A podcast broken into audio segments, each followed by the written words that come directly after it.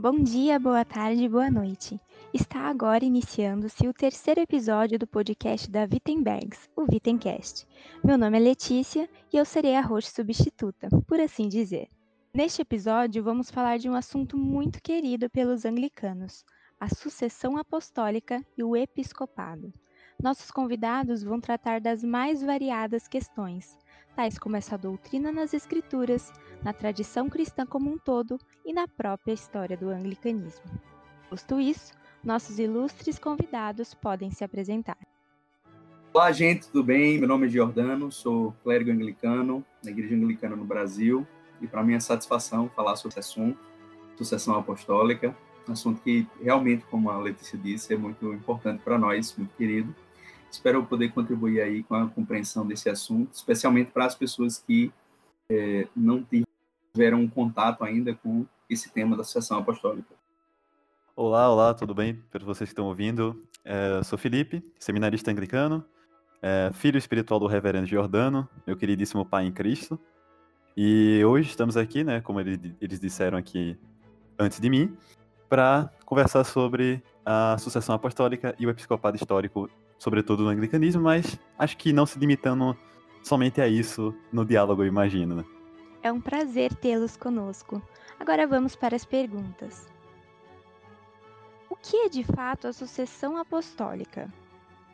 Sucessão apostólica, é, como o nome dessa doutrina indica, é a sucessão de um ministério apostólico. Nós vemos nas escrituras que a igreja fundamentada no ministério apostólico. Isso é muito forte, por exemplo, na carta de Paulo aos Efésios, Efésios 2, 20, Efésios 3, 5 e outros textos, é, nos falam de como a igreja é fundamentada no ministério apostólico. Os apóstolos são aquelas primeiras figuras que é, têm a liderança na igreja, e eles têm uma responsabilidade não só de escrever as escrituras. Quando nós falamos da igreja ser apostólica, muitas pessoas, é, especialmente protestantes de um tipo mais radical, associam o papel dos apóstolos a o papel de escrever, né? Papel de registrar por escrito a revelação divina. Mas os apóstolos tiveram um papel além disso, eles foram os primeiros pastores da igreja. E como os primeiros pastores, eles foram os pais espirituais de uma instituição. A igreja não é só uma coleção, um conjunto abstrato e invisível de salvos. A igreja é uma instituição, uma comunidade, um reino. Como um reino, como uma comunidade, como uma família, essa igreja tem pais espirituais. Esses primeiros pais espirituais foram os apóstolos. E a sucessão apostólica é a continuidade dessa paternidade espiritual. A continuidade no tempo é, desse ministério apostólico. Com isso, não dizemos, é claro, que todos os sucessores dos apóstolos têm os mesmos poderes, ou a mesma autoridade, ou a mesma importância que os primeiros apóstolos. Mas o que afirmamos é que os apóstolos deixaram sucessores, ou seja, que o governo apostólico que havia na igreja no Novo Testamento foi continuado. Então, o tema da sucessão apostólica está diretamente ligado ao tema do governo episcopal. Então, nós temos ali na igreja, no começo, um governo que é regido pelos apóstolos. Os apóstolos, quando foram morrendo, passando, e conforme a igreja foi crescendo, os apóstolos não abandonaram e não deixaram a igreja para se governar como quisesse. Mas eles continuaram essa esse governo apostólico através de figuras como Timóteo, Tito, etc. E em gerações posteriores foram conhecidos como os primeiros bispos. Então, a sucessão apostólica envolve falar também do governo episcopal. É, eu acrescentaria aqui, como ilustração, a citação de Santo Inácio de Antioquia, um pai apostólico, né, discípulo dos apóstolos do século II, em que ele diz o seguinte, na epístola aos ex-mirnotas: Ninguém ouse fazer sem o bispo coisa alguma concernente à igreja. O que, é que isso significa? É, basicamente, Santo Inácio ele liga, como o reverendo disse, a figura do bispo à igreja. É indissociável para ele, né? a igreja ela se fundamenta nos bispos enquanto sucessores dos apóstolos, tal como postula Efésios 2:20, né, que a igreja está fundamentada sobre os apóstolos e, por consequência, a sucessão apostólica vai postular que os sucessores desses apóstolos, que são os bispos, vão ser o alicerce da continuidade da igreja. Perfeito. Onde nós podemos encontrar essas doutrinas nas escrituras sagradas? Bem, nas escrituras não existe um texto bíblico que sozinho explique a sucessão apostólica. Mas existem diversos textos bíblicos que nos mostram essa sucessão acontecendo. Então, o que acontece é, no Novo Testamento, na Bíblia, existe um fato, e esse fato é determinante para a sucessão apostólica. Esse fato é de que ninguém na Escritura tem autoridade para se constituir como ministro sobre a igreja. Ninguém é capaz de conceder a si mesmo autoridade.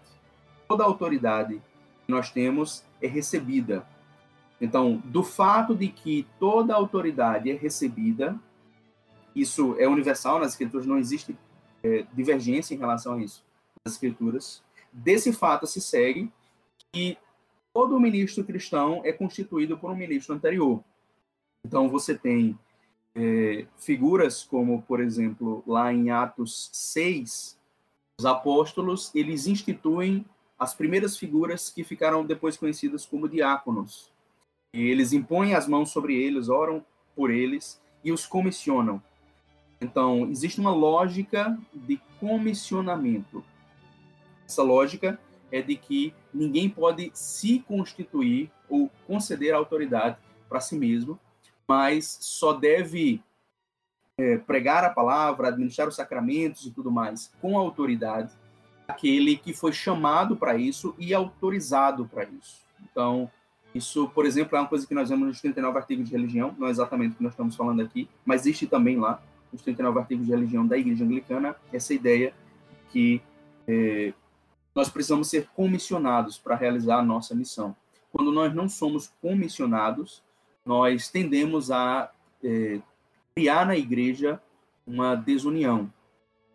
E se todas as pessoas. Nós temos que imaginar o seguinte: imagine que nós vivemos ali no tempo dos apóstolos cada um de nós teria autoridade para se constituir ou para conferir a si mesmo uma autoridade igual dos apóstolos, se isso fosse possível, a igreja estaria destruída, né?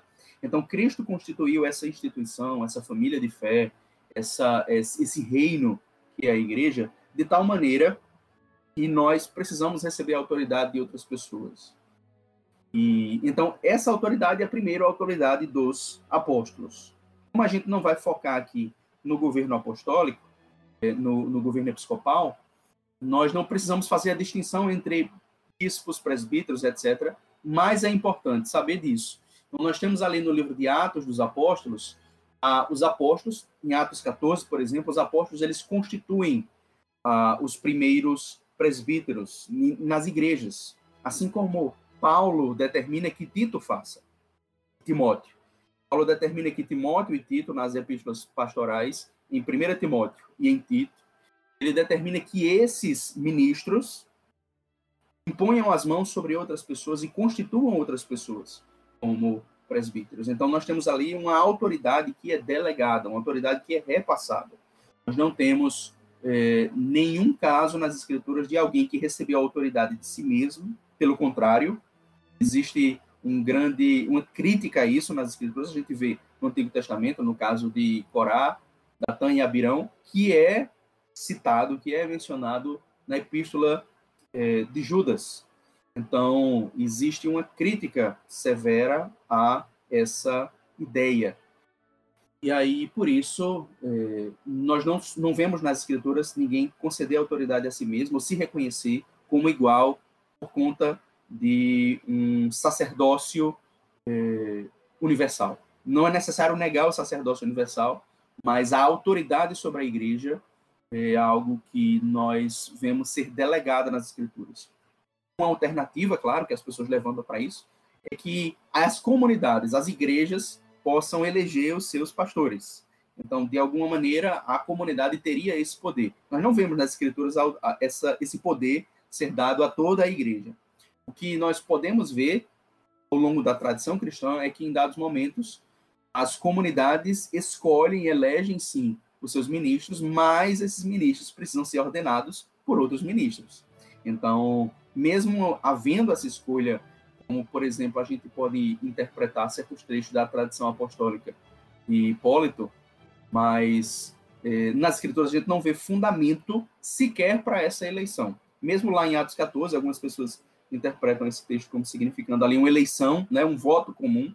As pessoas interpretam esse voto como, como sendo o voto de toda a comunidade. Na realidade, o voto comum é o voto entre os apóstolos. Os apóstolos elegeram e entre eles determinaram que certas pessoas fossem, eh, se tornassem os primeiros ministros. Até porque nós estamos numa situação em que eh, as igrejas estão sendo ainda plantadas, então não, não havia possibilidade ainda de nós termos os primeiros é, pastores. Então, é, nós dizemos que a sucessão apostólica ela está nas escrituras no modo que os apóstolos trabalhavam, ou seja, Cristo selecionou apóstolos, nenhuma outra pessoa pode dizer eu sou apóstolo de Cristo, mesmo que Cristo não me selecionou. Então, Cristo seleciona seus apóstolos, e esses apóstolos passam essa autoridade para as outras pessoas, como Timóteo, Tito, é, como os presbíteros das igrejas, enfim. Então, isso tem a ver com o modo como uma organização, na realidade, funciona. Qualquer organização é, que, que deseje ser eficiente, que deseje é, ter unidade, precisa funcionar dessa maneira. E Cristo fez e estruturou a igreja de maneira que ela fosse a mais ordeira possível. Então, na realidade, existe uma virtude por trás de tudo isso, que é a virtude da humildade. Ou seja, não concedermos a nós mesmos uma autoridade de outras pessoas, mas esperarmos recebermos, esperarmos ser autorizados por outras pessoas. Então, a sucessão apostólica está diretamente ligada a essa virtude apostólica da humildade. É, a esse respeito, o Papa São Leão Magno, no século V, é justamente fazendo alusão a isso, de que nenhuma autoridade emana de, de, da congregação ou do homem simplesmente pela vontade de querer ou por boa vontade, mas da autoridade apostólica, ele fala o seguinte, é, em seu sermão número 3, no, capítulo 1 e 2. É, Aqueles homens, os bispos, são recebidos pela igreja como seus governantes, a quem o Espírito Santo prepara, para que no povo da adoção de Deus, todo o corpo do qual é sacerdotal e real, não seja a prerrogativa de origem terrena que obtém a unção, mas a condescendência da graça divina que cria o bispo. É, ou seja, ele vai, ele vai falar basicamente a mesma coisa que o reverendo falou aqui, né? Já no século V, né? Lá para 1500 anos atrás, né? De que a condescendência da graça divina por meio da, de uma sucessão apostólica que cria o bispo, que cria a, a, o fundamento da igreja, e não meramente a unção provinda de homens, né? não meramente a boa vontade, etc. Né? E a esse respeito, a gente vê também, né, talvez um dos maiores, se não o maior defensor da sucessão apostólica no, na patrística, São Cipriano de Cartago, é, dizendo o seguinte, na sua epístola 74, capítulo 16. Portanto, o poder de remir pecados foi dado aos apóstolos e às igrejas que eles, enviados por Cristo, estabeleceram, e aos bispos que os sucederam por ordenação vicária. Mas os inimigos da única igreja católica em que estamos e os adversários de nós que sucedemos aos apóstolos é, afirmam por si mesmos, em oposição a nós, sacerdócios ilegais e erguem altares profanos. Ou seja, ele basicamente vai falar aqui que na época dele, lá para o século IV, bem no início da era cristã, já tinham pessoas que estavam duvidando da doutrina da sucessão apostólica. São Cipriano ele foi um grande combatente dessas pessoas, né? das pessoas que queriam fazer sua própria igreja, sua própria liturgia, suas, seus próprios sacramentos, suas próprias ordenações, e ele vai falar justamente contra essas pessoas, é, falando que, é, basicamente, implicando que eles são pessoas soberbas e que é, por si mesmo eles, eles afirmam sacerdócios ilegais e erguem altares profanos, porque aquilo que não provém do, da autoridade do Espírito Santo, tal como ele foi, é, como nos foi ordenado, como nos foi ensinado, como nos foi deixado, é, é profano, né? É, é uma imitação daquilo que deveria ser feito de forma ordinária e correta, que seria justamente essa sucessão que ele fala, a autoridade dada aos sacerdotes ordenados naquela igreja, na igreja de Cristo, na igreja católica, né? Não católica romana, vale pontuar que muito romano gosta de puxar sardinha para o seu lado com isso aqui, mas ele está falando, é claro, de é, é, a Igreja Católica, a Igreja Universal de Cristo, que era una, né? E una por quê? Una justamente, como ele vai dizer aqui, porque está sob os mesmos apóstolos, sob os mesmos bispos, sob a mesma ordem de sucessão.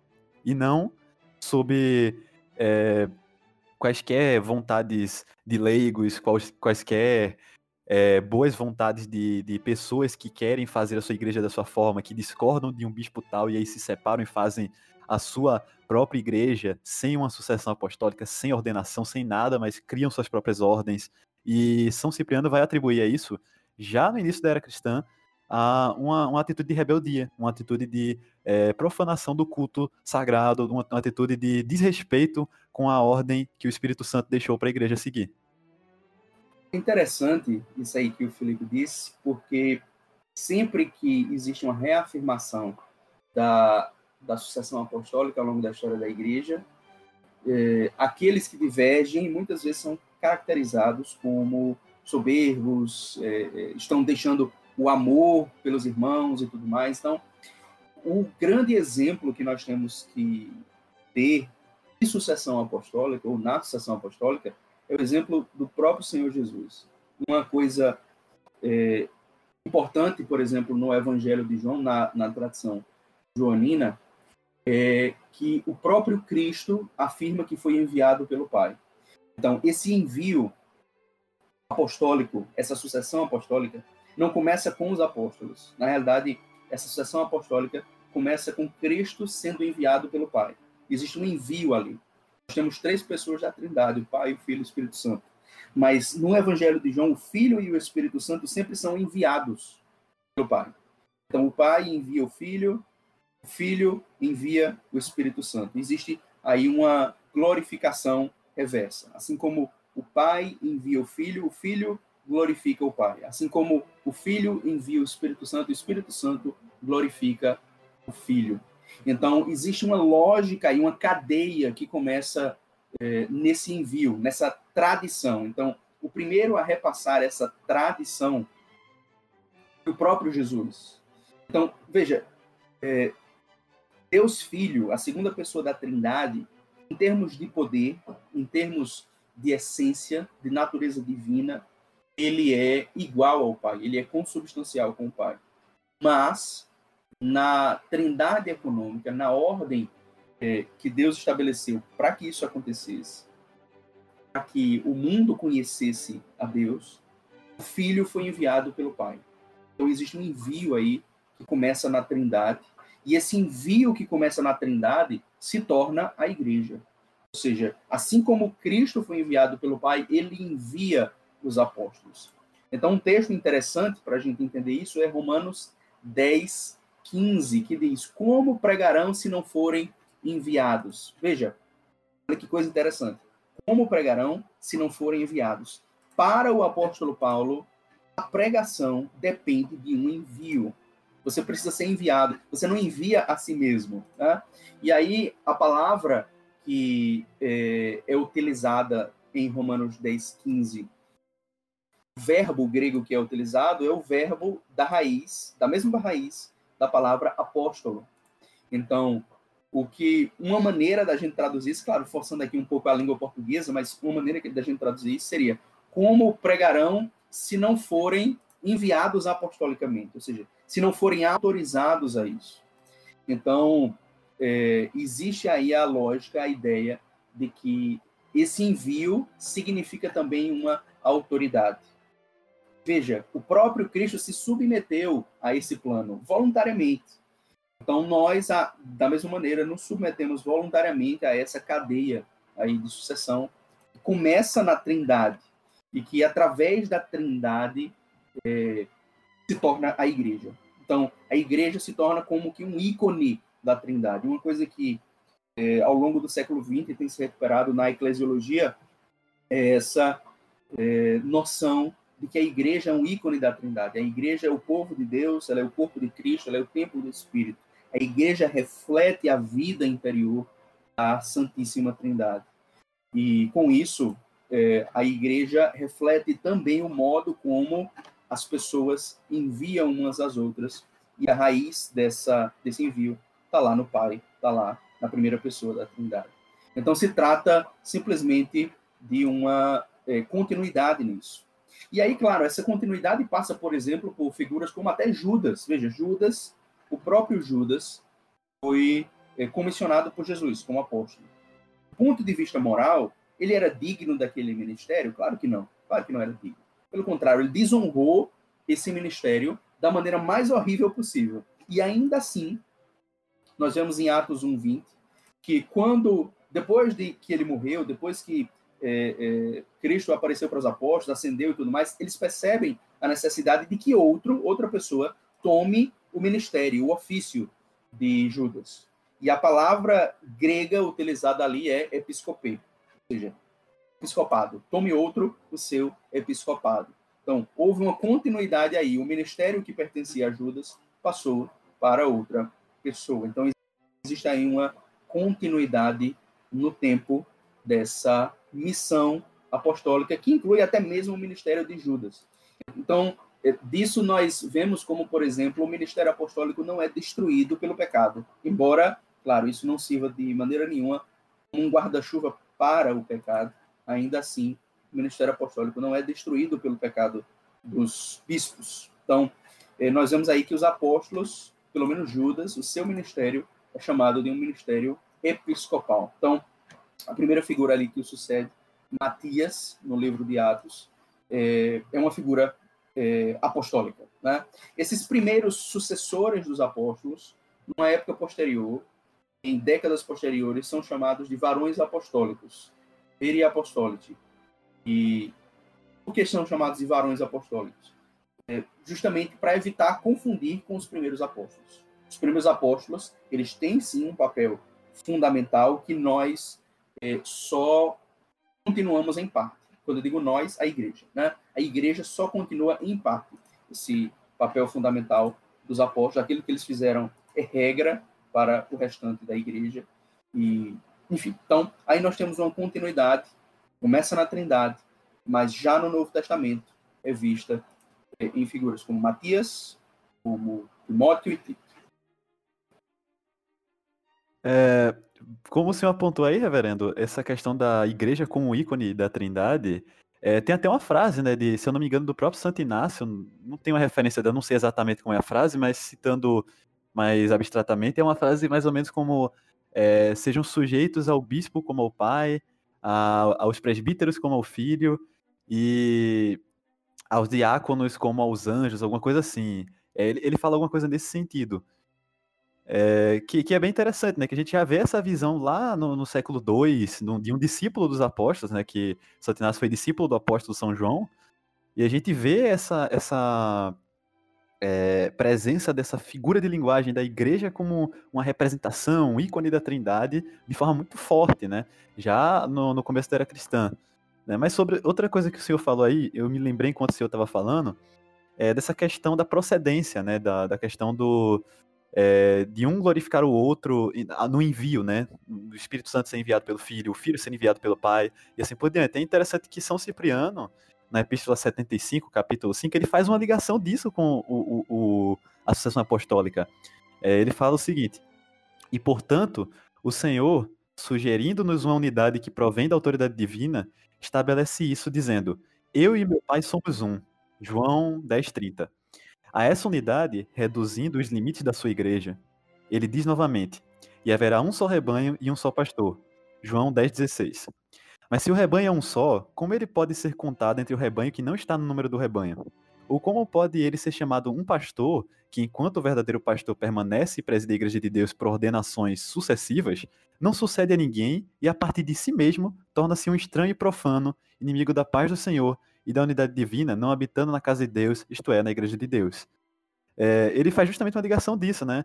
É, complementando a citação que eu falei de São Cipriano antes, ele vai justamente falar isso aí, que é, é profano uma pessoa desrespeitar essa ordem, porque ela desrespeita a trindade, né? O envio da trindade é a maior figura do envio apostólico, né?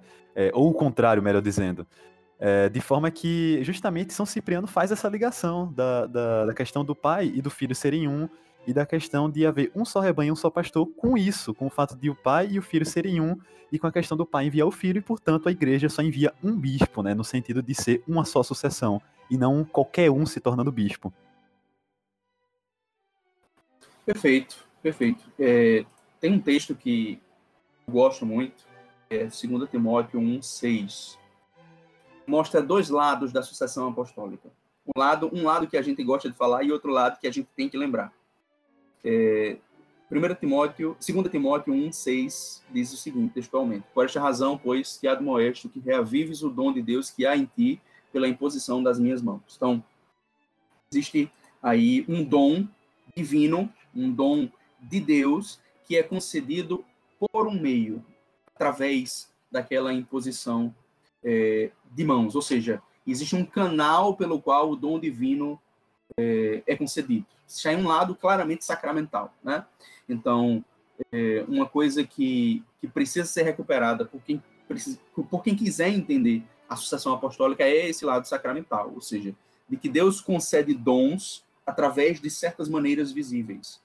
Muitas vezes nós gostamos de achar que nós Deus nos concede os dons diretamente, né? Deus joga o dom ali no meu coração diretamente, vem do céu direto para mim, que é uma coisa que Deus pode sim fazer, mas é, não é a maneira ordinária pela qual Deus age. Mesmo, por exemplo, o apóstolo Paulo, que teve uma visão direta de Jesus, ele foi consagrado ali primeiramente, reconhecido, recebido como cristão através de Ananias. E depois ele foi reconhecido pelos apóstolos. Então, existe uma maneira ordeira de Deus trabalhar, mesmo quando Deus age em indivíduos específicos, de maneira muito específica e, as, e muito excepcional, na realidade, é, Deus ele reordena esse excepcional ao geral. Então, Deus ele reintegra esse excepcional ao geral. Então, por que, é que eu estou dizendo isso? Existe esse lado sacramental. Deus age através de maneiras visíveis. Deus concede dons através de pessoas. Deus é, costuma fazer milagre. Deus realiza milagres. Deus realiza ações sobrenaturais através de meios ordeiros. É um costume, eu, eu costumo é, dizer para as pessoas. Deus não realiza milagres absurdos. Deus realiza milagres sobrenaturais, além da nossa compreensão. Você não vê Deus nas Escrituras transformar é, pedra em pão, que era o que o diabo queria. Pelo menos o que o diabo incitou Cristo a fazer.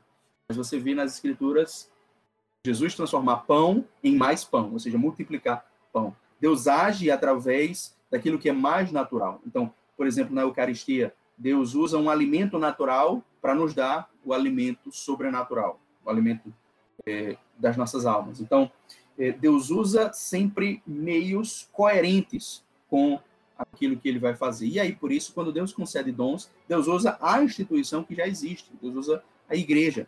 Então, você tem um meio aí, a sucessão apostólica, ela se dá através da sagração dos bispos, e essa sagração é por essa imposição de mãos, que é o que é, o, o sinal visível a que Paulo se refere em 2 Timóteo 1, 6, a imposição de mãos. Mas existe um outro lado. Como eu disse, existe o lado que a gente gosta de, gosta de mencionar, existe o lado que a gente precisa lembrar.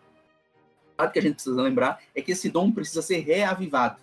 Então, em muita, muitas vezes ao longo da história da igreja, é, dons foram concedidos, mas eles não foram reavivados. As pessoas é, não honraram o seu ministério apostólico.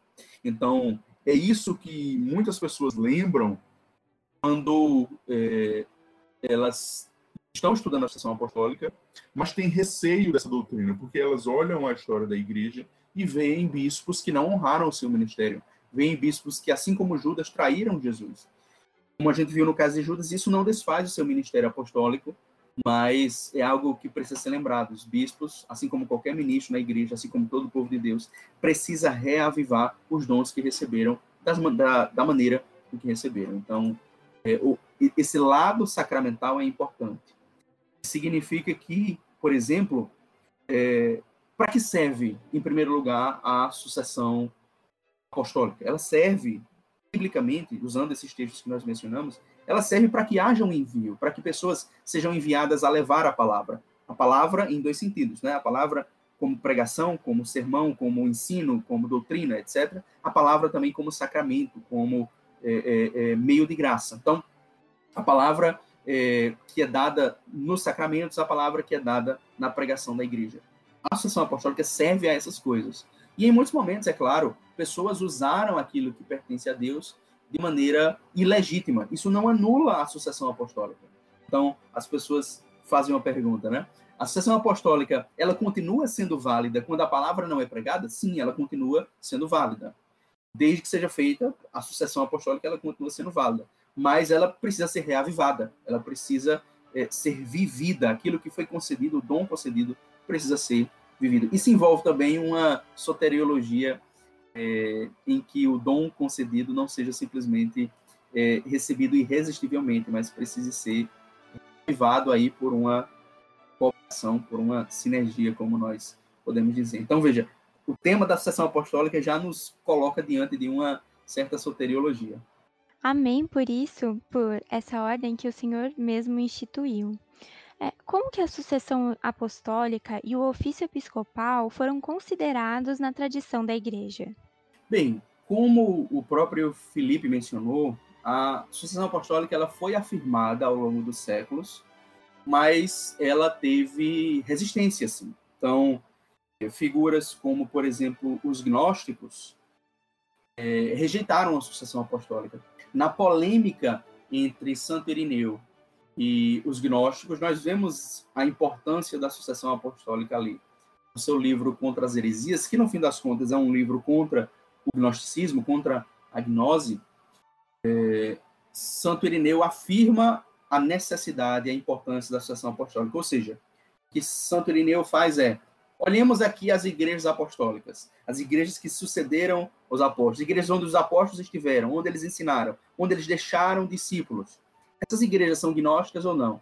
Então, existe aí um argumento que é um argumento histórico, nós podemos dizer. Então, a sucessão apostólica, ela tem uma importância histórica e aí, por isso, embora nós estejamos falando aqui de sucessão apostólica, o nome pelo qual, é, na tradição anglicana, essa doutrina é chamada é episcopado histórico. Ou seja, existe um, uma, um lado histórico que precisa ser mencionado e que serve para perceber onde está a doutrina correta. A doutrina correta ela é continuada, ela é ensinada de geração em geração, ela é repassada de geração em geração. Claro, ali no meio você pode ter um herege que se perca, enfim, isso pode acontecer, mas é, Santo Irineu, ali vivendo muito próximo ainda da época dos apóstolos, um século é, depois, ele, é, ele olha para a sucessão apostólica, para a continuidade do ministério apostólico, como um argumento contra o gnosticismo.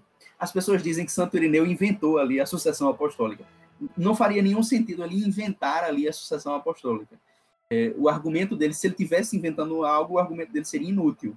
O que ele está olhando é uma sucessão que já existe, que existiu antes dele, mas ele usa essa sucessão como argumento, como fato para ser usado. Então, nós temos ali é, na, na, em Santo Irineu o, uma primeira afirmação muito clara da importância da sucessão apostólica. Agora, é claro, antes dele, é, nós temos em Santo Inácio de Antioquia essa é, essa ideia, essa noção da importância dos apóstolos como sendo aqueles que continuam essa missão apostólica. Acho que o Felipe tem bastante coisa aí para falar sobre esse lado histórico da sucessão apostólica.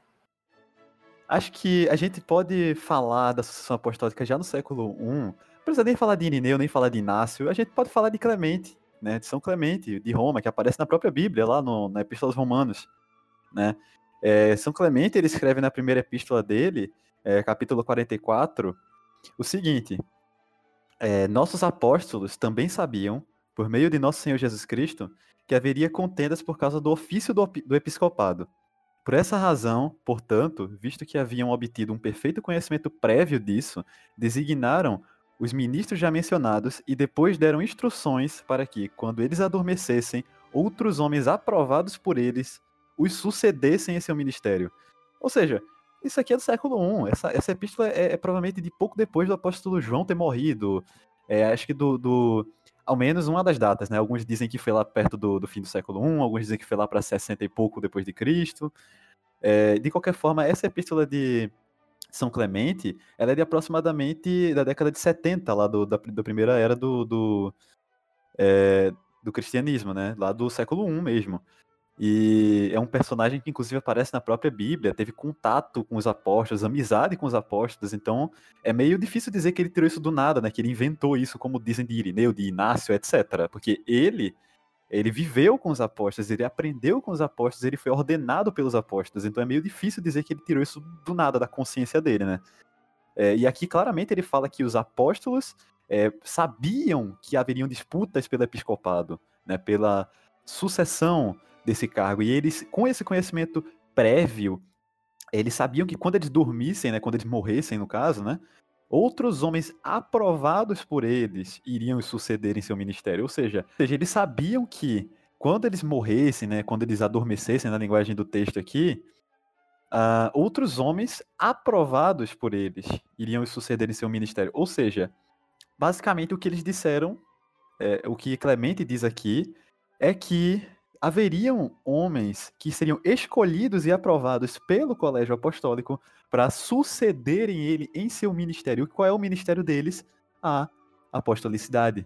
Ou seja, eles escolheriam homens para sucederem o ministério apostólico, que seriam justamente o que a gente chama de bispo, né, hoje em dia, que seriam aqueles os sucessores dos apóstolos. Clemente fala isso já no século I, não precisa apelar para Irineu, não precisa apelar para Inácio. E olha que mesmo assim, Inácio foi discípulo do apóstolo João, sucessor do apóstolo Pedro, né? Teve contato com o apóstolo Paulo, então também é difícil dizer que ele inventou alguma coisa, né? É complicado dizer que dois pais que tiveram contato direto, que foram discípulos e ordenados pelos apóstolos, simplesmente inventaram isso porque quiseram, né? Porque é, é bonitinho e eles quiseram inventar.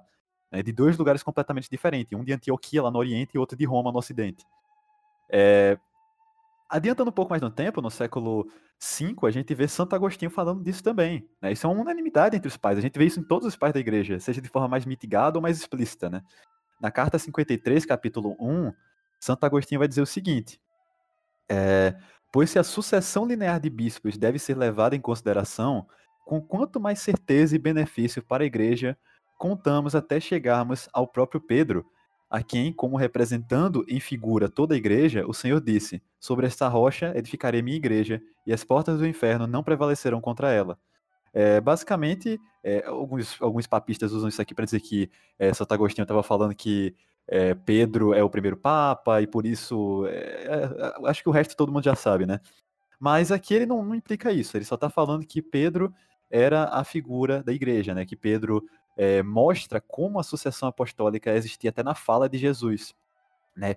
Em que basicamente Jesus fala para Pedro que é, sobre essa rocha edificarei minha igreja, né? E Santo Agostinho atribui que Pedro é a rocha, ou seja, ele está é, colocando a rocha sobre um apóstolo, não é sobre Pedro em si, mas é sobre um apóstolo, né? Que, como Agostinho fala, é a figura de toda a igreja, ou seja, Cristo aqui ele coloca uma, uma rocha, é, ele, ele coloca um fundamento, aliás, que é, a, que é a pedra que fundamenta a igreja, né? Sendo um apóstolo. Justamente Santo Agostinho vai atribuir essa, essa passagem da escritura à sucessão apostólica, porque ele entende que é aí que Jesus Cristo dá autoridade, né, de forma mais explícita, para os apóstolos, né, nesse texto, né, perdoarem pecados, é, serem o fundamento da igreja, ou seja, toda forma, serem os guardiões, pode-se dizer assim, da sacramentologia da igreja, da existência da igreja, né, da, da continuidade da igreja. E, juntando com o que São Clemente fala, a gente vê que essa continuidade se dá naqueles ministros autorizados, aprovados, né, que os sucederam após a sua morte, sendo que eles já sabiam que isso ia acontecer, como o próprio Clemente fala. É, a gente vê também é, outras é, citações em relação a isso de vários outros padres apostólicos. É, aliás, a gente vê outras citações de vários outros padres posteriores ao, ao tempo apostólico também, né? É, além de São Clemente, de Santo Inácio. alguns costumam dizer que São Policarpo fala alguma coisa nesse sentido também, que foi também discípulo de João, como Inácio, né? Então a gente vê, né? Parece que os discípulos de João gostam bastante, né? Dessa questão de sucessão apostólica. Acho que, acho que João gostava muito de, de falar disso, pelo jeito, né? Porque os discípulos dele foram os que mais falaram disso. É, mas a gente vê que são homens de lugares diferentes, de eras diferentes, de línguas diferentes, né? De tempos diferentes, alguns de tempos, inclusive, é, é, é, é iguais ao tempo dos apóstolos, né? É, conterrâneos aos apóstolos, discípulos dos apóstolos, e mesmo assim todos eles concordam numa só coisa a igreja está fundamentada nos bispos por uma ordem sucessória ininterrupta desde os apóstolos, que foi assim que Deus ordenou que seria na pessoa de Jesus Cristo. É, a tradição da igreja é muito unânime nesse sentido. A gente não tem para onde correr. A pessoa que quer negar isso aí na tradição da igreja vai estar tá dando tiro no próprio pé, porque isso está presente em toda parte, do século I até o século é, é, 7, 8, 9 e assim por diante. Não importa onde, não importa qual pai. Com certeza, isso tem muito a ver com o apóstolo João, sim, sem dúvida. Esse, esse lado aí dos discípulos dele mencionarem e os seus seus é, existia aí um, um, um, traço de sucessão apostólica muito afirmado é, a partir da figura do apóstolo João, justamente por aquilo que a gente viu já no Novo Testamento.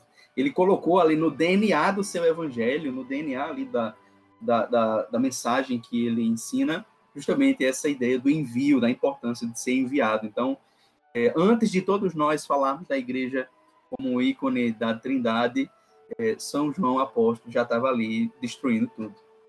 Perfeito. É, como que a reforma protestante entendeu o ofício episcopal?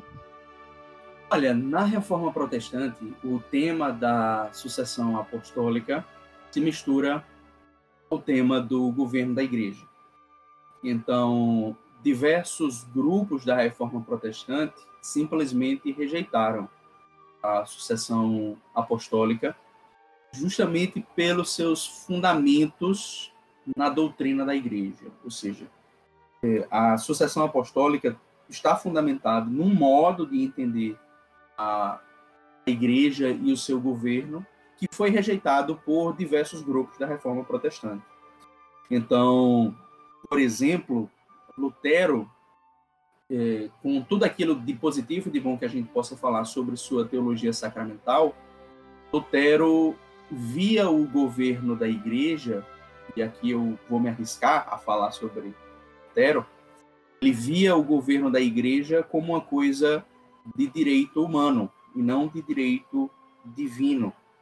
Então, é, falando aqui, por exemplo, do modo como a igreja funciona, embora em grande parte o luteranismo tenha é, reservado uma forma episcopal de governo e tudo mais, mas Lutero é, ele ele não via o governo da igreja como uma coisa de direito divino. E aí por isso, óbvio, se você faz isso, se você dá esse passo, a sucessão apostólica perde o sentido, né? Porque se torna simplesmente uma sucessão de homens, não uma sucessão de ministério é, direcionado por Deus. Agora, claro, falando aqui de uma figura, que foi o pensamento de Lutero.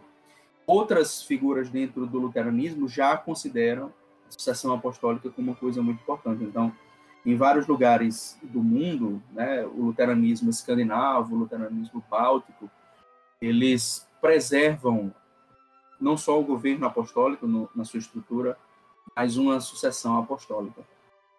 No lado reformado calvinista, houve uma reação é, também à sucessão apostólica, embora do lado reformado, e, e, a começar por Calvino, exista uma concepção do governo da igreja como de direito divino, ou seja, como algo revelado por Deus. Mas é, não incluindo a sucessão apostólica. Então, os reformados faziam uma crítica à sucessão apostólica muito mais vendo o modo como sucessores, ou supostos sucessores, é, perverteram, como eles usaram aquilo para o mal e tudo mais. Então, existe uma crítica aí da tirania a que a sucessão apostólica pode é, se prestar. Então, é, diversos grupos da reforma protestante foram contra a sucessão apostólica. Eu diria que a maioria dos grupos da reforma protestante, as tradições da reforma protestante foram contra a sucessão apostólica e não procuraram preservá-la. É, uma coisa que eu percebo na teologia protestante, sobretudo nos reformados, não muito nos luteranos, é mais nos reformados mesmo, é a questão de que eles não, não parecem que tem muito é, essa tendência a criar tensões entre doutrinas, ou até mesmo. É, como, por exemplo, os luteranos fazem muito isso, né? é, criando uma, entre aspas, tensão entre a eleição incondicional e a expiação ilimitada, né, que para muitos é uma grande tensão. Os reformados eles não, não tinham muito essas tensões, eles buscavam resolver tudo de forma muito simplista, né? Pelo menos, eu não estou falando isso pejorativamente necessariamente, mas é, é, eles procuravam sim, de fato, resolver muitas coisas de forma simplista. Um exemplo disso é a rejeição deles ao purgatório, né, a doutrina do purgatório, por causa dos abusos romanos, que levava eles a rejeitar a oração pelos mortos. Né? Eles não tinham uma defesa sólida contra a oração pelos mortos. A defesa que eles tinham, é, na verdade, se fundamentava no fato de que eles não criam no purgatório porque estava é, errado, porque era um abuso e tudo mais da igreja romana. E aí, por consequência, eles achavam que isso implicava em não orar pelos mortos.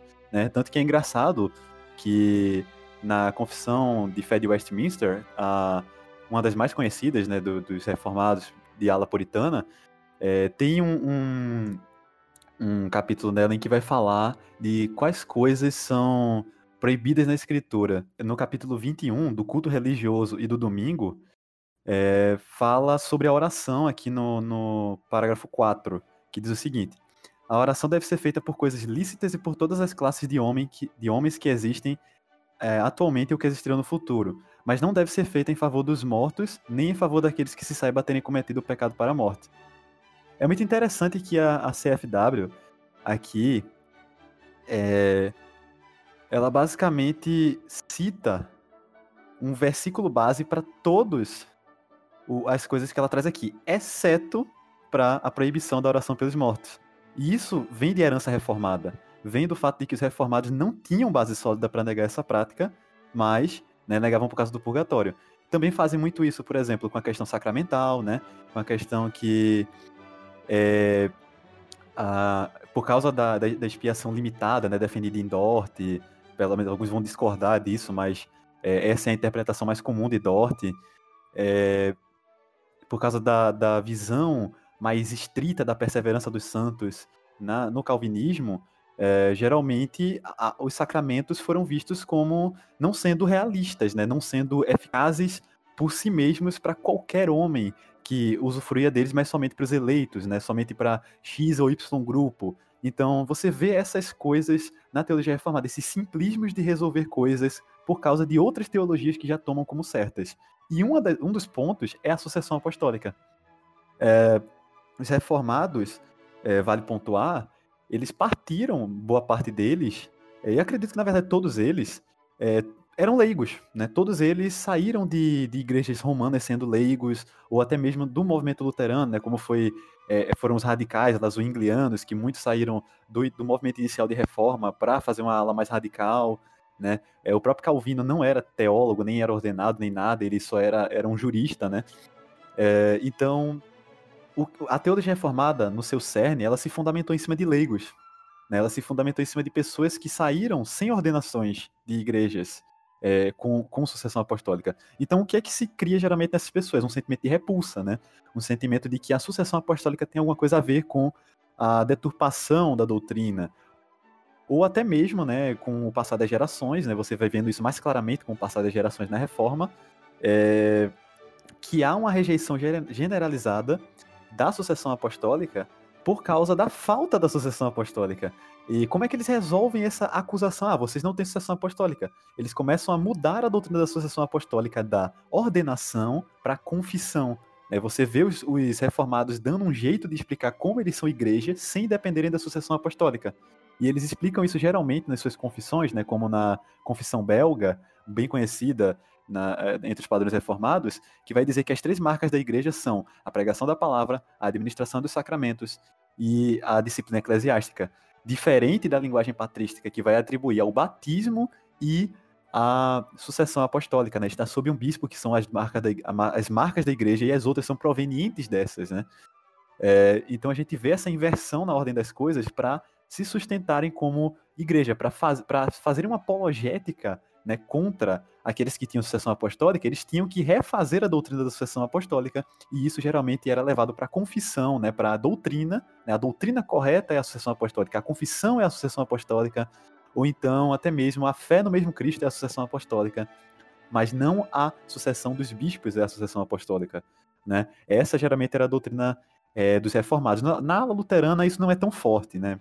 Acho que os luteranos conservaram um pouco mais essa identidade católica, né, de, de unidade episcopal, especialmente, como o reverendo citou, nas igrejas luteranas é, escandinavas e é, bálticas também, né, que são episcopais e detêm sucessão apostólica até os dias de hoje e valorizam essa doutrina. Então, é, a gente vê isso mais forte mesmo na teologia reformada, né, que acredito que foi um movimento muito mais leigo e que teve muito mais independência com o passar das gerações, né, se afastou mais da catolicidade da igreja nesse sentido, né, no sentido de é, virar uma, uma, um segmento próprio, um segmento muito exclusivo, uma, uma teologia muito própria, né? Diferente do luteranismo, que sempre se viu como uma continuidade natural da Igreja Católica Romana, né? Que nunca teve problema com, é, é, por exemplo, a ideia de uma missa, nunca teve problema com validade dos sacramentos em Roma, etc. Então, a gente vê a diferença que faz pensar nessa catolicidade para a a sucessão apostólica. Né? E a gente vê as consequências disso, né, de negar a catolicidade da igreja de um corpo só e formar a sua própria doutrina, a sua própria teologia, sua, seu próprio corpo eclesiástico, que é justamente o que São Cipriano reclamou, né, a, a consequência que ele apontou lá no século IV, é, se espelhando em forma disso, né, da doutrina sendo alterada e por consequência de criar assim, uma separação muito grande entre as tradições cristãs por causa de um simples detalhe que é, em parte, né, isso vai ferir o orgulho de muito reformado, foi apenas por birra, né, por, por orgulho. Ok, entendido então na reforma protestante, agora a reforma anglicana. Como se manteve e se entendeu a sucessão apostólica? Bom, na reforma anglicana existem dois documentos é, fundamentais para entender importância da sucessão apostólica, ou como nós chamamos, episcopado histórico. Uma delas, um desses documentos, é, são os 39 artigos de religião. Então, dentro dos 39 artigos, o artigo 23, que fala justamente sobre ministério, nos ensina que nenhum homem, nenhuma pessoa pode é, tomar sobre si o ofício da pregação pública, nem a administração dos sacramentos na igreja antes de ser legitimamente chamado e enviado. Ou seja, isso significa que, de uma perspectiva anglicana, quem procura criar o seu próprio ministério e tudo mais faz isso de maneira ilegítima. E só pode enviar, né? só pode comissionar, só pode conceder essa missão àqueles que têm autoridade para isso. Então, por exemplo, é, quando nós. Isso, claro, é uma diferença aí em relação a, por exemplo, ao batismo e tudo mais. A, a sagração, a ordenação episcopal, ela tem essa, essa característica. Ela tem que proceder de um bispo. Um bispo, ele recebeu a autoridade anteriormente. Então, quando nós olhamos para um ministro, o que é que nós temos que nos perguntar? Esse ministro recebeu a autoridade de quem? Quem foi que o comissionou. E aí, claro, se eu aplico essa regra do artigo 23, do 39 artigo da religião, a todas as pessoas, isso significa que os ministros legítimos são aqueles que foram é, receberam essa autoridade de outros, que por sua vez receberam a autoridade de outras pessoas e assim sucessivamente, ou regressivamente, né, até os apóstolos. Então, um fundamento para a sucessão apostólica na Igreja Anglicana, na Reforma Inglesa, é o artigo 23. Um outro documento muito importante é o ordinal. Então, o ordinal ele é, é ele contém a liturgia para a sagração e para a ordenação. E aí o ordinal, o prefácio do ordinal de 1662, que é o ordinal mais importante, que na essência ele repete os ordinais anteriores, mas eh, esse ordinal nos fala primeiro que a leitura clara das escrituras nos mostra esses ofícios de bispos, presbíteros e diáconos, que é a mesma eh, as mesmas três ordens de, que fala Santo Inácio de Antioquia. E esses eh, ofícios, eles só podem ser praticados por pessoas que foram enviadas a isso, ou seja, existe a ideia de uma ordenação prévia e que só podem ser recebidos como ministros aqueles que é, receberam essa ordenação. E só pode ordenar quem? Aqueles que também receberam. Então, existe uma lógica aí que está dentro daquilo que nós chamamos de sucessão apostólica. Então, é, por conta disso, por exemplo, quando um ministro católico romano ou ortodoxo se torna anglicano, ele não é reordenado, ele é apenas incardinado. Mas quando um ministro de alguma confissão protestante ou outra deseja se tornar um ministro anglicano, ele é ordenado na igreja anglicana. Então, por quê? Justamente por isso, por essa ideia da importância de haver uma sagração, ordenação episcopal por trás é, desse ministério. Isso não significa, claro, e aqui eu abro é, o, o, colocando aqui o meu lado, falando aqui não aquilo que a igreja anglicana diz oficialmente, mas como eu vejo essa questão particularmente, e sobre isso é possível haver divergência, é, eu, eu não anulo o ministério de todas as pessoas que são parte de comunidade, comunidades onde não existe sucessão apostólica. Muitas vezes nós vemos muitos frutos nessas comunidades, nós vemos ministérios que são frutíferos, nós vemos é, que, de fato, o Espírito Santo age ali, apesar da ausência da sucessão apostólica mas é, eu mantenho aquilo que a igreja anglicana ensina, que é de que esses ministros precisam de uma ordenação válida. E aí, por isso, nós podemos dizer que eles têm um ministério frutífero, mas não necessariamente uma ordenação válida. E aí, essa ordenação válida, segundo a compreensão do, do ordinal, do, do livro de oração comum e do, é, dos 39 artigos de religião, essa ordenação envolve uma sucessão histórica. É, na história da igreja anglicana já teve até controvérsia por causa disso aí, né? Dessa questão do começo do, do ordinal, que colocava uma rúbrica lá falando da reordenação de quem viesse de uma outra igreja que não está na sucessão apostólica, que era o caso da grande controvérsia com os presbiterianos na época, né? No tempo de, de do, do, reverendo Dr. Richard Hooker, lá para 1585, houve até uma controvérsia né, na igreja da Inglaterra, porque houve um, um, um homem chamado é, Walter Travers que ele foi é, instituído né, como pregador na igreja, nessa igreja, no Temple Church, em Londres, né? E esse é, Travers, o, o pregador, ele se recusava né, a receber a ordenação, considerando válida para a Igreja da Inglaterra uma ordenação presbiteriana que ele tinha recebido em outro lugar né? Então, é, já tinha uma controvérsia muito grande nessa época, né? Uh, o Ordinal de 1662, ele na sua rúbrica ele falava disso, né, da necessidade dessa reordenação, mas ao mesmo tempo o, havia muita controvérsia, né? Porque tinha também em vigor a lei da unidade, né? O, o ato de unidade, né? Que foi proclamado, se eu não me engano, pela rainha Elizabeth I é, da questão da unidade da liturgia, das formas litúrgicas da Igreja da Inglaterra, que foi o que de onde surgiram os, os puritanos, né? Surgiu o puritanismo a partir disso, da rejeição da lei da unidade, da questão da liturgia alta, da, do sacramentalismo e tal. E esse Walter Travers, né, era um dos que eram dissidentes no passado e que se juntou à igreja estatal, à igreja estabelecida, mas ele se recusava, né, a ser reordenado, né, ou melhor dizendo, ordenado na igreja da Inglaterra, porque ele considerava válida né, essa, essa ordenação dele na igreja presbiteriana, na, na igreja dos dissidentes, né? E foi uma tensão pela vida toda dele, né? Ele e, e Hooker trocavam farpas por meio de sermões. Hooker pregando é, durante o, o, o, a noite e ele pregando durante o dia, né? É, um trocando farpas com o outro, né? Um, um pregando sobre uma coisa, outro pregando sobre outra, e sempre trocando farpas nas pregações na, na, na Temple Church.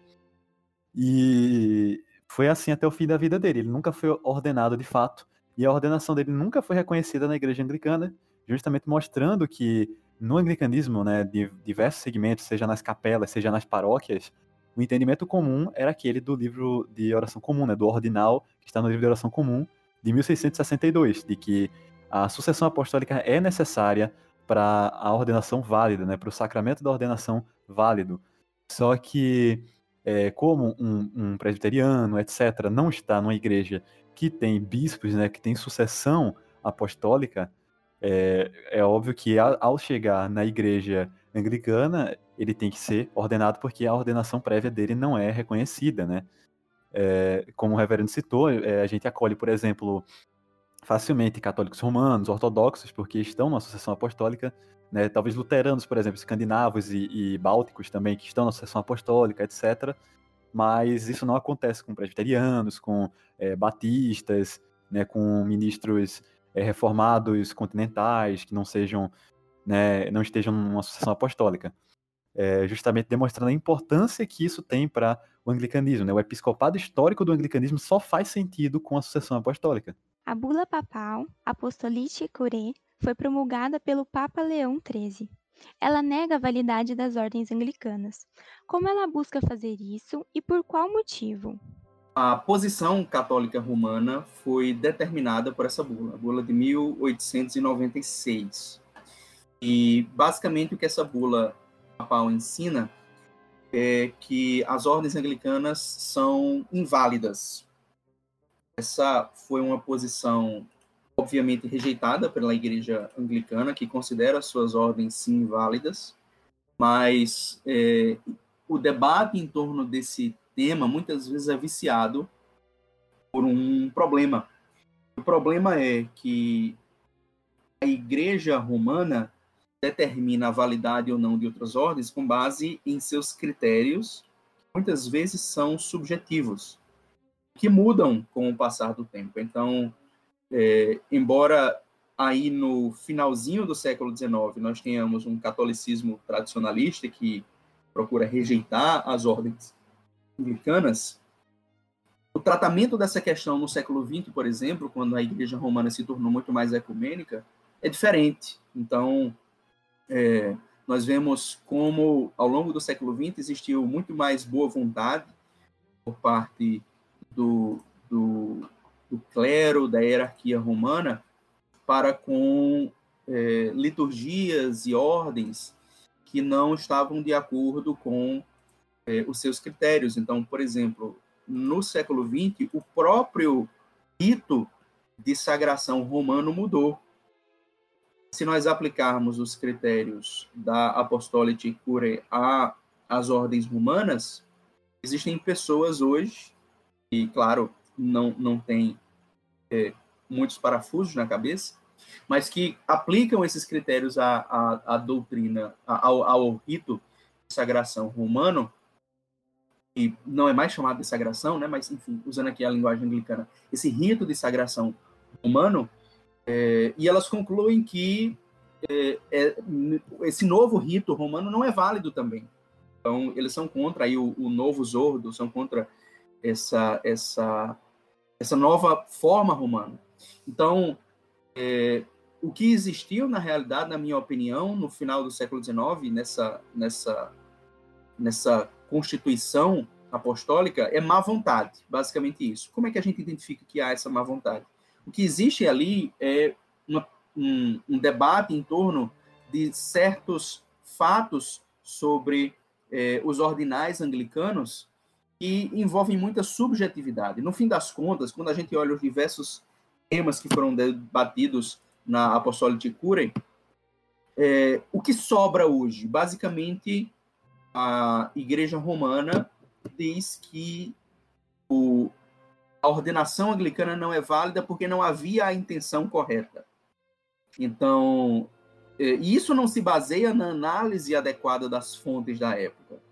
O que existe quando se fala dessa intenção correta, que é a intenção de fazer o que a igreja dizia, é, o que existe é um subjetivismo da igreja romana, uma interpretação subjetiva da igreja romana acerca das fontes anglicanas. Ou seja, a igreja romana ela analisa aquilo que dizem as fontes anglicanas a esse respeito e e observando, por exemplo, certas mudanças nos ritos, ela conclui: ah, se a igreja anglicana tirou isso aqui, é se ela tirou certa frase do ordinal, é porque ela não acredita nisso. Na realidade, é, decisões desse sentido, decisões de mudança litúrgica são é, tomadas levando em conta muitos outros fatores. Fatores como, por exemplo, uma ordem mais simples, fatores como é, questões pastorais que envolvem certas questões que são polêmicas num dado momento e que, não sendo negadas pela igreja, por exemplo, o, o, uma das coisas que, que foi levada em conta na, na apostólica na apostólica de Cure é que é, a igreja anglicana não acreditaria no sacerdócio, basicamente isso. Então, ela não poderia ter a intenção de ordenar sacerdote se ela não acredita em sacerdócio. O que é, obviamente, absurdo, porque tanto nos 39 artigos de religião, quanto no livro de oração comum e tudo mais, existe uma afirmação clara do sacerdócio. O que existe é uma voz aqui e outra ali que divergem dessa, daquilo que está oficialmente na, na doutrina. Ou seja, em todo lugar você tem gente doida que diverge, mas basicamente aquilo que está nos documentos confessionais é afirmado. Então, existe uma interpretação muito subjetiva ali.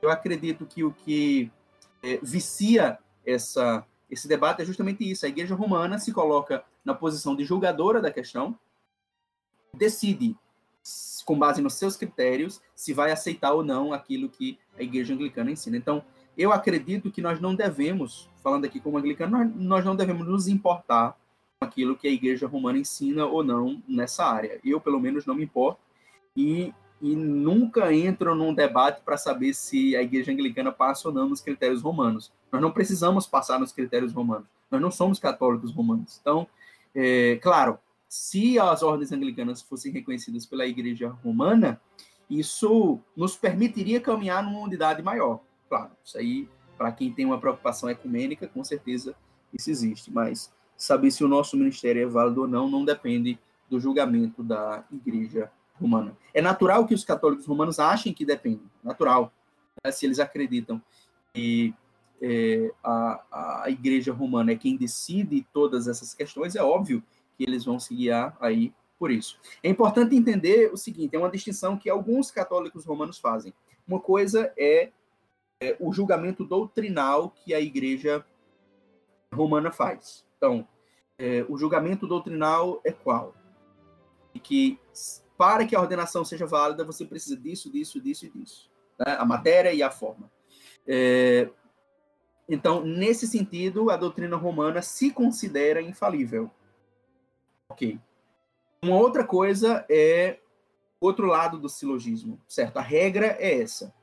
Mas o caso concreto, que é o caso da Igreja Romana, é, a igreja romana é infalível para julgar a situação, para julgar, ou seja, para analisar a igreja anglicana. A igreja romana é infalível. A igreja romana não se considera infalível para isso. Então, essa é uma distinção que alguns católicos romanos fazem. Eu não sei até onde entre eles existe divergência sobre isso.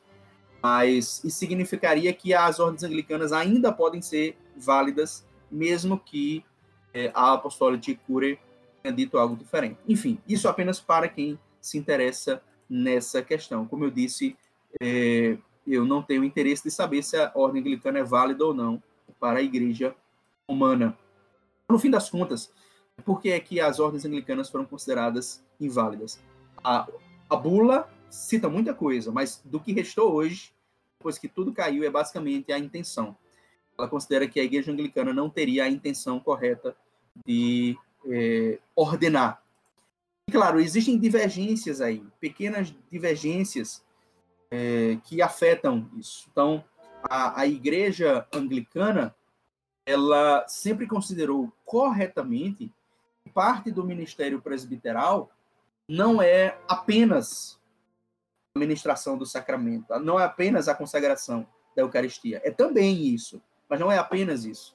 Mas envolve também a pregação da palavra e vários outros fatores que podem ser enfatizados num determinado momento por questões pastorais. Então, é, a, a igreja anglicana tratou dessa questão de maneira muito mais pastoral, enquanto a igreja romana é, tratou isso de maneira muito mais jurídica. E aí, claro, isso nós estamos falando aí do final do século XIX, hoje é bem diferente. Agora, é, a pergunta que nós temos que fazer nessa questão é, voltando para a teologia bíblica, para aquilo que Cristo ensinou, Cristo deixou uma forma específica para a ordenação? Não. Cristo não deixou uma forma específica para a ordenação. O que melhor dizendo, uma fórmula, né? Deus não deixou uma fórmula específica que precise ser usada é, na, na concessão do dom do Espírito Santo para o ministério. O que Cristo deixou através dos apóstolos é a imposição de mãos. E a imposição de mãos foi preservada pela igreja anglicana. Então, aquilo que é necessário, de acordo com o ensino apostólico e o ensino de Jesus, a igreja anglicana fez. Se ela entra ou não nos critérios da igreja romana, aí é outra questão. É, e que é uma coisa interessante, porque os critérios da igreja romana, né, como o, é, os arcebispos anglicanos responderam na bula que responde, né, no documento que responde essa bula, que a gente vai falar em seguida, mais é, propriamente, né, é, existiam, existiam diversos ritos romanos antigos, né? Existiam ritos galicanos, romanos, etc. E nenhum era considerado inválido ou coisa do tipo. Esse, esse é o cerne da resposta, né? É, que a gente vai expor mais adiante. Então é meio, meio é, parcial, né? Meio complicado afirmar uma coisa dessas quando a própria história da igreja inteira, inclusive da igreja romana, é regado desse tipo de mudanças de ritos e é, é diferentes formas de ordenar. E por falar na Igreja da Inglaterra, ela respondeu à bula com a sua própria, a Sepius Officium. Como se dá essa defesa? É interessante que a bula, ela responde justamente como eu falei agora há pouco, né, na, respondendo a outra questão para complementar, justamente apelando muito para esse ponto, né, respondendo essa acusação de que o anglicanismo mudou o rito, né, que muitos papistas vão dizer, ah, é, mas se removeu da fórmula anglicana, né, a, o dito que fala que os, os, ordenados têm o poder de perdoar os pecados, por isso é, a forma foi alterada, etc. Né? E como o reverendo Jordão já disse, isso, nem é uma, uma, acusação que fica mais de pé hoje em dia, porque, convenhamos, né, a, como eu falei agora há pouco, existiram vários ritos é, romanos no passado, né, no sacramentário de, dos, dos papas antigos, o Papa é, São Gregório, por exemplo, e tal, não constava com essa, essa fórmula também, né? A, a, essa fórmula de ordenação, na verdade, ela vem dos ritos galicanos e ingleses, né? A gente vê aparecendo pela primeira vez no século VIII na, na, na, nas Ilhas Britânicas, nos ritos ingleses, e provavelmente por influência galicana, né? E não romana. Né? Nos ritos romanos, isso só vem aparecer pela primeira vez no século XI. Então, por exemplo, significa que as ordenações romanas eram inválidas, eram quebraram a sucessão apostólica até o século XI, segundo o próprio é, a própria definição romana para acusar os anglicanos hoje em dia, né, na época da, da é, bula papal de Leão XIII? Claro que não, né? Não, não tem sentido nenhum. É muito arbitrário, é muito parcial esse tipo de acusação, porque é, é é, isso seria um tiro no pé contra a própria Igreja Romana. Né? A gente não precisa nem falar do século XX, em que o Concílio Vaticano II mudou o rito, a gente pode até apelar para a própria história da igreja, né? Voltando no tempo aí, século XI é, tinha um rito, no século VIII já era outro rito, os ritos praticados na Gália, né, na, na Ibéria e na, na, em Roma, e principalmente no Oriente, eram totalmente diferentes, né? A gente via ritos no, no Oriente que é, o ministro quando ia ordenar outro, ele colocava, ele crismava, né? ele, ele colocava, jogava um óleo de crisma né? na, na cabeça do ordenado. No rito romano isso nunca teve. Então quem é que está certo? O que colocou o crisma está errado, porque acrescentou uma coisa que não faz parte do rito? Ou que não está colocando a crisma está é, fazendo errado porque não está colocando algo que faz parte da forma do rito? Entende? Então isso é muito subjetivo, né? É, é muito arbitrário afirmar que alguma ordenação é inválida por causa do, do rito ter alguma coisa diferente, por causa do rito eliminar alguma coisa ou acrescentar alguma coisa que seja, ainda por cima, sumamente de acordo com a ordem bíblica, né? É, como os ritos antigos divergiam tanto, né? O próprio São Tomás de Aquino, na Suma Teológica 1, parte 2, na questão 93, artigo 1, na resposta à terceira, ele diz o seguinte: os costumes diversos da igreja em matéria de culto divino em nada repugnam a verdade. Portanto, devem ser observados e ilícitos abandonados.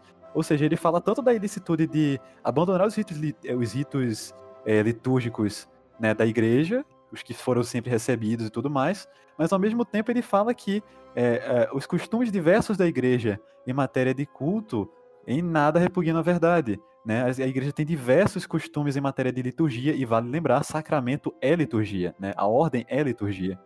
É, e ele fala que justamente que é, as diversas posições da igreja quanto a isso não repugnam em nada, né? O sacramento, a liturgia, etc. Justamente, como é que fica agora, né? Roma com a posição do, do, do doutor angélico, né? Ah, como é que fica agora Roma com os ritos que tinham na igreja antes da, do século XI, que eram tão diversos, antes da, de uma unificação maior nos ritos ocidentais, né? E convenhamos, né? mesmo com a unificação dos ritos ocidentais, ainda havia uma distinção muito grande nos ritos orientais, né? Em relação aos ocidentais. Até hoje ainda existe, né? Mesmo depois do grande cisma.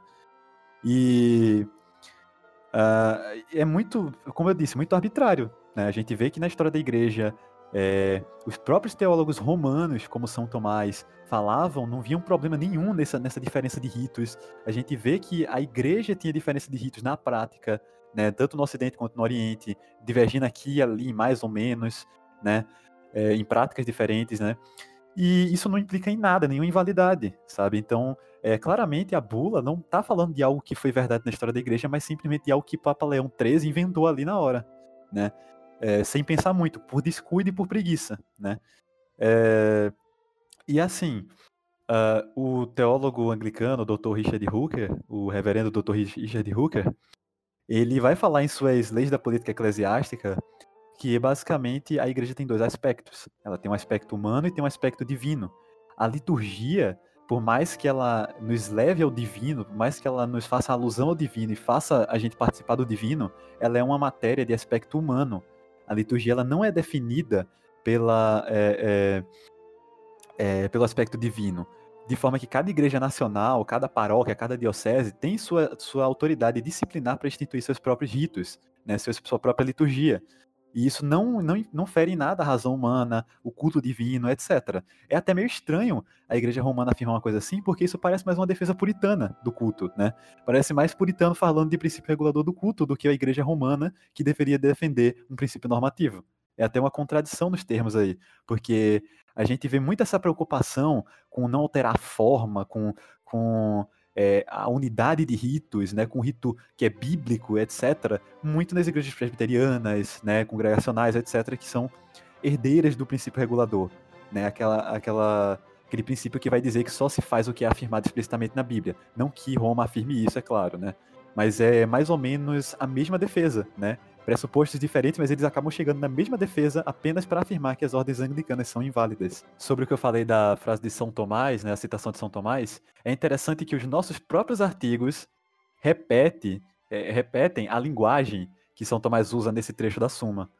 No artigo 34 das tradições da igreja, vão dizer basicamente a mesma coisa que São Tomás. Não é necessário que as tradições e cerimônias sejam em toda parte as mesmas ou totalmente semelhantes, porque em todos os tempos têm sido diversas e podem ser alteradas segundo a diversidade dos países, tempos e costumes dos homens, contanto que nada se estabeleça contrário à palavra de Deus. Todo aquele que, por seu particular juízo, com ânimo voluntário e deliberado, quebrar manifestamente as tradições e cerimônias da igreja que não são contrárias à palavra de Deus e se acham estabelecidas e aprovadas pela autoridade comum, para que outros temam fazer o mesmo, deve ser publicamente repreendido como quem ofende a ordem comum da igreja fere a autoridade do magistrado e vulnera as consciências dos irmãos débeis. Ou seja, ele repete exatamente a mesma coisa que São Tomás fala, né? Primeiro, que existem vários ritos, é, várias práticas litúrgicas em vários lugares do mundo, em vários tempos, e isso não é problema nenhum, desde que não seja contrário às escrituras. E ao mesmo tempo também que não é certo passar por cima das tradições que já foram estabelecidas, né? Que já foram aceitas e estabelecidas por uso comum e por autoridade da igreja, porque isso é rebeldia. É justamente a mesma coisa que São Tomás repete, né? É, ou melhor, é justamente a mesma coisa que São Tomás fala na, no trecho da Suma Teológica, né? E os artigos, basicamente, acho que não propositalmente, mas acabam repetindo o ensino católico da igreja é, da mesma coisa. Em síntese, o argumento da, da Sepius Officio, o a resposta à bula papal é uma resposta histórica, é um argumento histórico, ou seja, é, basicamente, página após página, o que se demonstra ali é que o, a bula papal foi escrita com uma compreensão histórica superficial, ou seja, com uma história superficial da liturgia. E o que se propõe é uma história muito mais profunda, da liturgia, uma compreensão mais profunda e uma compreensão mais profunda da variedade dos ritos. É uma compreensão que hoje a Igreja Romana tem muito mais, quando ela julga é, outros ritos atualmente, mas é, não havia no final do século XIX. Pelo contrário, o que havia ali era muito mais um pensamento de reação. E, enfim, então, na essência é isso, é um argumento histórico, uma demonstração histórica de como os ritos é, variavam e variavam em situações que colocam o ordinal anglicano como válido, perfeitamente válido, seguindo esses critérios. Ok. E sobre os sacramentos? Fora da sucessão apostólica, eles são válidos ou não? Fora da sucessão apostólica, nós não podemos afirmar a validade, em geral, dos sacramentos. Então, isso não significa que tudo aquilo que se faz fora da sucessão apostólica é inválido. Então, por exemplo, a posição que eu defendo sobre o batismo é basicamente a mesma que a Igreja Romana defende, mas não é a mesma posição que todos os ortodoxos defendem. É de que o batismo ele não depende da sucessão apostólica. Então, o batismo ele pode ser feito de maneira válida fora da sucessão apostólica, embora, claro, é, isso não significa que isso seja lícito. Tá? Então, uma distinção que nós fazemos é entre validade e licitude. Validade no sacramento diz respeito à, à promessa divina ter sido feita àquela pessoa. Então, você batiza uma pessoa validamente, vamos supor aqui, por exemplo, igreja, vamos ignorar toda essa questão de sucessão apostólica.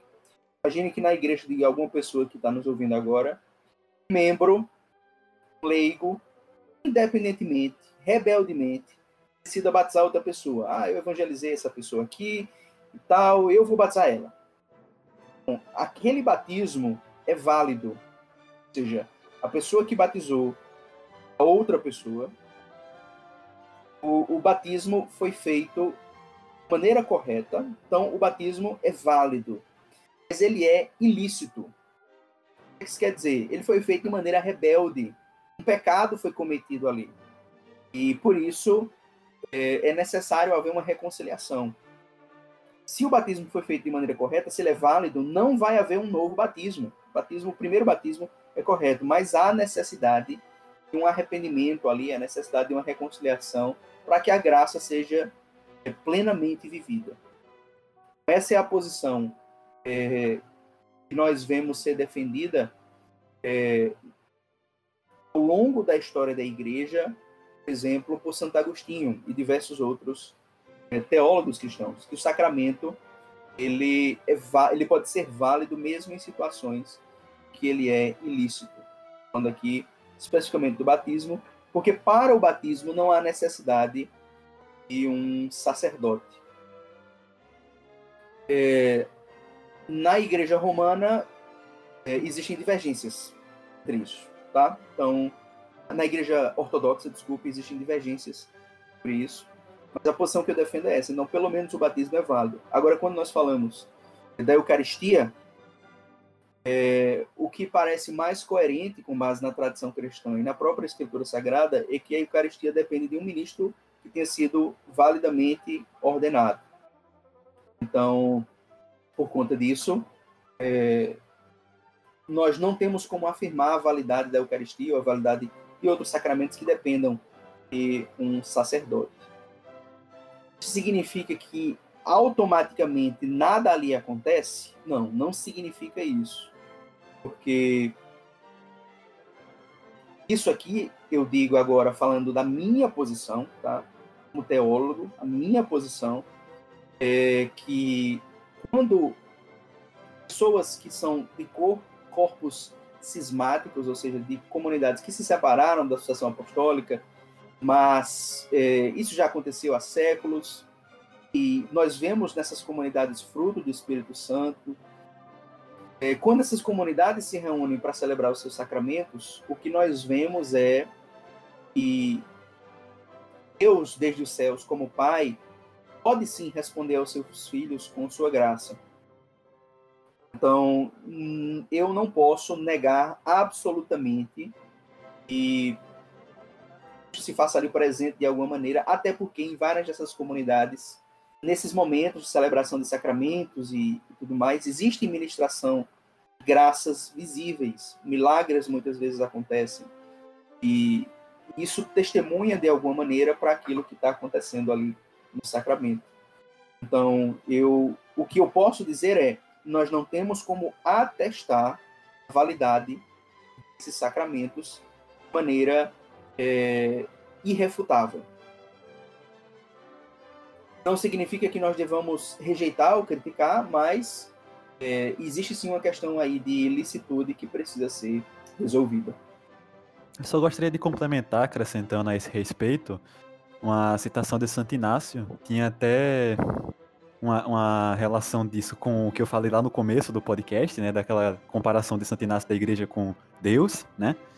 É, que é o seguinte: Segui todos o bispo como Jesus Cristo segue o Pai. Segui o presbitério como os apóstolos. Respeitai os diáconos como a lei de Deus.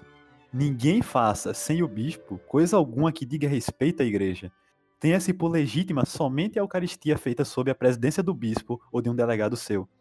A comunidade deve reunir-se onde estiver o bispo, do mesmo modo que onde está Jesus Cristo está a Igreja Católica. Ou seja, ele liga a presença do bispo à Igreja Católica, né? Onde está o bispo está a Igreja Católica, onde está Jesus Cristo está a Igreja Católica. A gente vê várias frases assim na patrística, né? É, mas o mais relevante nessa citação, talvez o mais, é, que chama atenção mesmo, é, em relação à validade sacramental, né? Que ele fala que só se tenha como legítima a Eucaristia ministrada por um bispo ou um delegado, que é, seria um sucessor desse bispo, né? Um, um presbítero, um, um padre, um pastor local, né? Delegado para essa função. Ou seja, fora dessa sucessão, como o reverendo disse, a gente já vê no comecinho do século II de um discípulo apostólico essa linguagem de que é incerto, né? O que acontece com a Eucaristia, o que acontece é, no aspecto sacramental, fora da sucessão apostólica.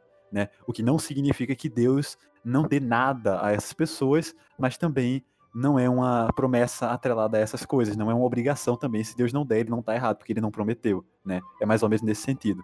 Ok, muito obrigada, reverendo. Muito obrigada, Felipe. E é isso, pessoal. Aqueles que estão ouvindo no YouTube, se gostaram, não se esqueçam de se inscrever dar seu like e deixar seu feedback aí nos comentários. Siga Wittenbergs no Twitter e no Facebook. O link para as redes sociais do Reverendo Jordano e do Felipe estarão na descrição. Obrigada por ouvirem até aqui e Deus os abençoe.